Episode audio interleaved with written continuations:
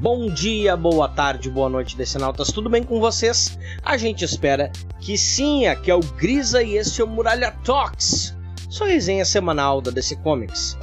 No programa de hoje falaremos sobre Trinity Special número 1, esse especial, como o próprio nome diz, que reúne histórias, algumas já publicadas e até mesmo inéditas, aí escritas pelo Tom King, falando sobre a Trinity, a filha da Mulher Maravilha, né, que no futuro se torna parte de uma nova trindade e coloca esse próprio nome nela mesma, né, Trindade.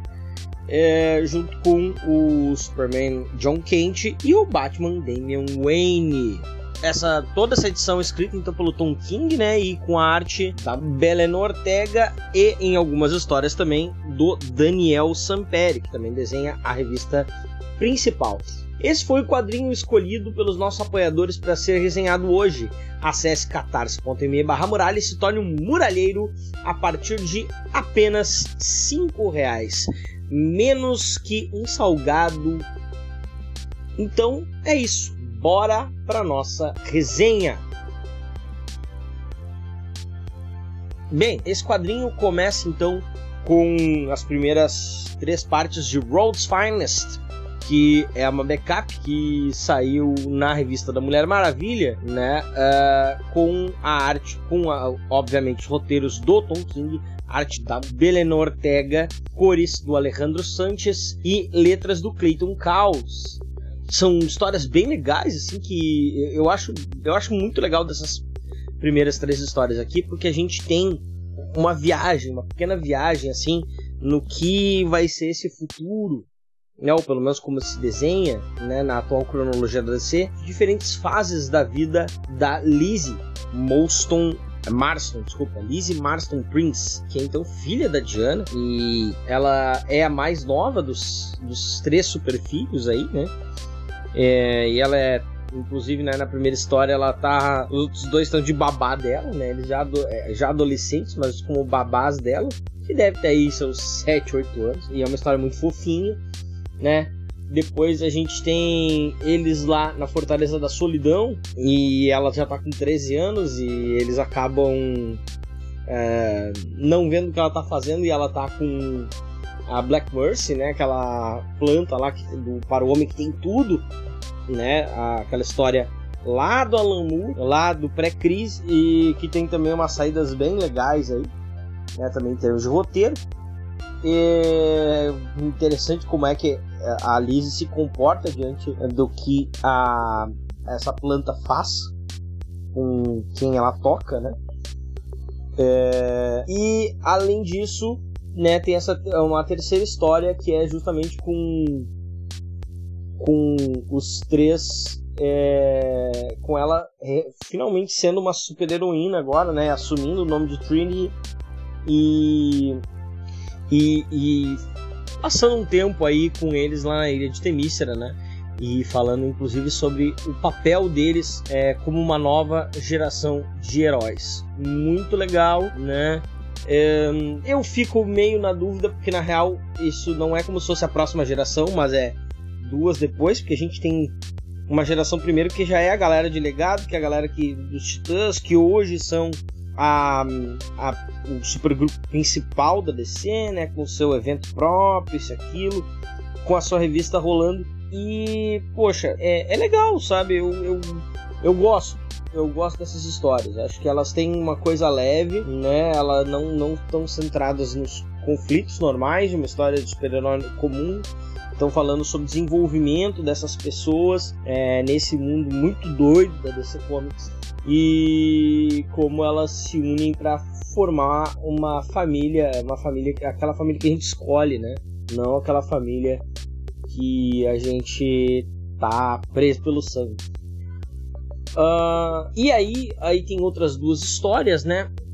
E uma delas, a primeira acho muito interessante, que é Mães e Filhas, né? Que já é com Daniel Samperi, né? Com cores do Tom Elmore e de novo com as letras do Clayton Carlos, tudo sempre escrito pelo Tom King, que, poxa, é, mostra bem assim é, os paralelos da criação da da Diana pela Hipólita e da Lizzie pela Diana, né? Uh, justamente utilizando um elemento lá da fase do Jorge Pérez, né, que é o desafio final de para se tornar uma amazona, que é defletir uma bala com as braçadeiras, né?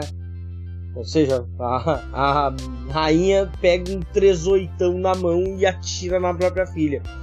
Que é um negócio uh, meio chocante, assim, mas que dá um negócio de conflito e ao mesmo tempo subverte, né, esse artifício, né, de ter alguém apontando uma arma para você é, nesse sentido. E é legal, eu gosto porque o, o Tom King já faz isso na mensal da Mulher Maravilha, né, de colocar na mesma página dois, uh, do, duas conversas rolando em lugares diferentes ou tempos diferentes. Na verdade, não só na revista da Mulher Maravilha, mas ele.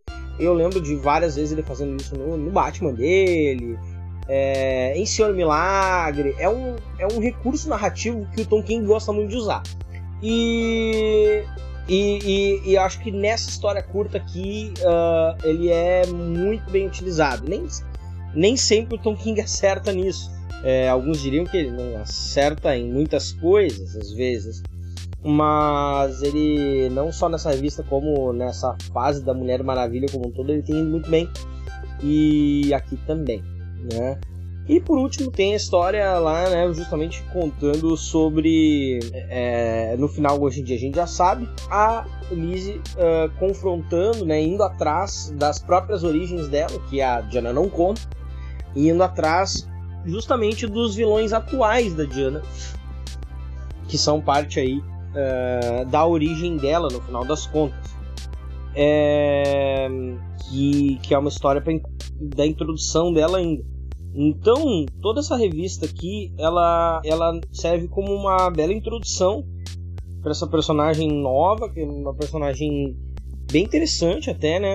Ela tem não tem um laço, na verdade, ela tem três laços, né? E, e como que ela se encaixa no cânone da editora. Eu, eu acho legal, eu acho legal, acho que o Tom King, ele, ele não necessariamente desmerece outras personagens que seriam de legado, que ele coloca a, a Lizzie bem lá na frente, né, na, na cronologia, considerando o, o John e o e o Damian que estão junto com ela ali quando ela tá já adulta e, e faz uma história própria dela lá no futuro para não bagunçar muito os eventos presentes, mas usando os eventos presentes como pano de fundo fica, fica uma perspectiva. Uh, fica com vontade de saber o que, que, uma coisa tem a ver com a outra. Né? Acho que isso faz uma história puxar a outra. Né? O que vem sendo escrito é, tanto em Wonder Woman quanto em Amazon's Attack e o que tem aqui. Né? Uh, a arte, gente, poxa, tanto o, o Belen Ortega e o Daniel Samperi, obviamente, são artistas que têm um, estilos muito diferentes.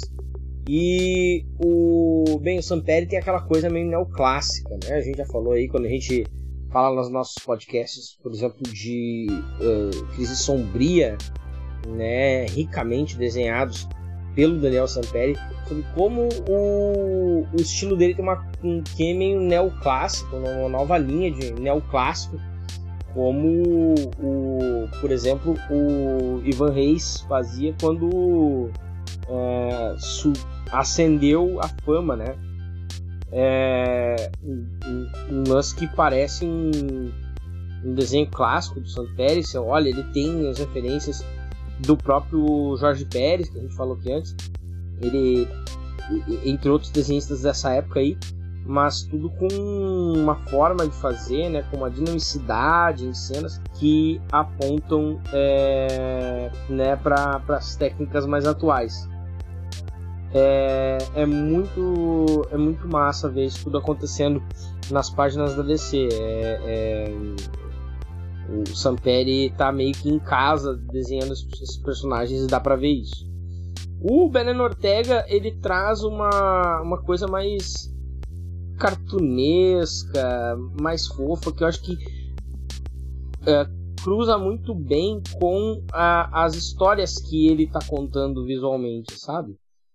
É, esse lance de mostrar né, o lance da família, é, essas historinhas dela, a história dela pequena, eu acho que fica melhor até no traço do Ortega. É, tem meio que um quê de, de desenho animado mesmo, sabe? E inclusive eu gostaria de ver tipo uma, uma um longo animado dos dos uh, da super da trindade dos superfilhos. Assim. Eu gostaria mesmo de ver isso. É, o pessoal fica meio que. Vai, vai, talvez alguns vão ouvir isso que eu falei vão ficar. Ah não, mas superfície é o John e o Damien. Uh, eu acho que a coisa cada vez mais vai se encaminhando para não ser mais tanto isso, sabe? Mas sim ser essa trindade do futuro aí que é, tá se desenhando. E que eu acho que é legal, assim, eu acho que foi uma baita sacada do Tom King, né? É, para poder utilizar inclusive o, o, o, John com a idade atual dele, o Damien também, né? É, de uma maneira que não, não fique forçado ou parecendo um retcon, né? Então acho que dá, dá para usar legal isso. Eu gosto, eu gosto bastante. Então, gente, uh, assim, não tem nada de muito novo aqui, porque a maioria dessas coisas já foram publicadas. Então, você que está acompanhando, uh, né, Mulher Maravilha, está acompanhando a fase com King, não tem, uh, na verdade, nada de muito novo para você ver por aqui. Mas reler essas histórias e ler o que tem de novo aqui é sempre uma boa pedida. Eu acho legal. Assim, às vezes é legal reler um quadrinho mesmo seja um quadrinho mais novo, você descobre coisas que você não viu na primeira lida, com certeza. Eu posso dizer com certeza que eu vi detalhezinhos, coisinhas aqui e ali que eu às vezes a gente passa por cima, né? A gente não percebe também como uh, essas coisas uh, são às vezes uh, pensadas, né? E com carinho às vezes por quem cria. Então eu recomendo demais esse quadrinho, tá, gente? Então, é claro, como sempre, né? Esse episódio que estamos nos encaminhando para o final dele, ele é um oferecimento dos nossos amigos muralheiros, né? Eles aí que estão dando seu rico dinheirinho, como diria o pica-pau, é, lá no Catarse. Muito obrigado para eles: Antônio Gonçalves, Arnaldo Madeira, Emanuel Nascimento, Igor Tavares, João Paulo Ranque, Luiz Fernando Júnior, Matheus Teixeira, Mônica Cabreira Kobielski, Paloma Batista, Paulo Ricardo Kobielski, Rinaldo Almeida Júnior, Vitor Cabreira, Vinícius Marçom e Wellington Teixeira do Carmo. Muito obrigado a todos vocês. Se você quer nos ajudar financeiramente, mas não pode comprometer todo mês o seu orçamento, considere doar através do nosso Pix. A chave é muito simples, gente. É pixdomuralha@gmail.com. Qualquer valor que você puder doar vai nos ajudar a manter esse projeto ativo. Se você curtiu o episódio, não esqueça de avaliar e seguir a gente no seu agregador de áudio preferido. É muito importante para nós. A gente está lá no Spotify, no Deezer, em tudo que vocês puderem encontrar. Estamos como Muralha da Fonte também nas redes sociais, no Twitter, no Instagram, Facebook, Blue Sky e Threads. Se você for um assírio babilônico, sumério ou meramente um leitor de textos, pode mandar um e-mail pra gente em muralhadafontepodcast.gmail.com Um grande abraço e até a próxima, Decenautas. Não se esqueçam, hein? A muralha fala!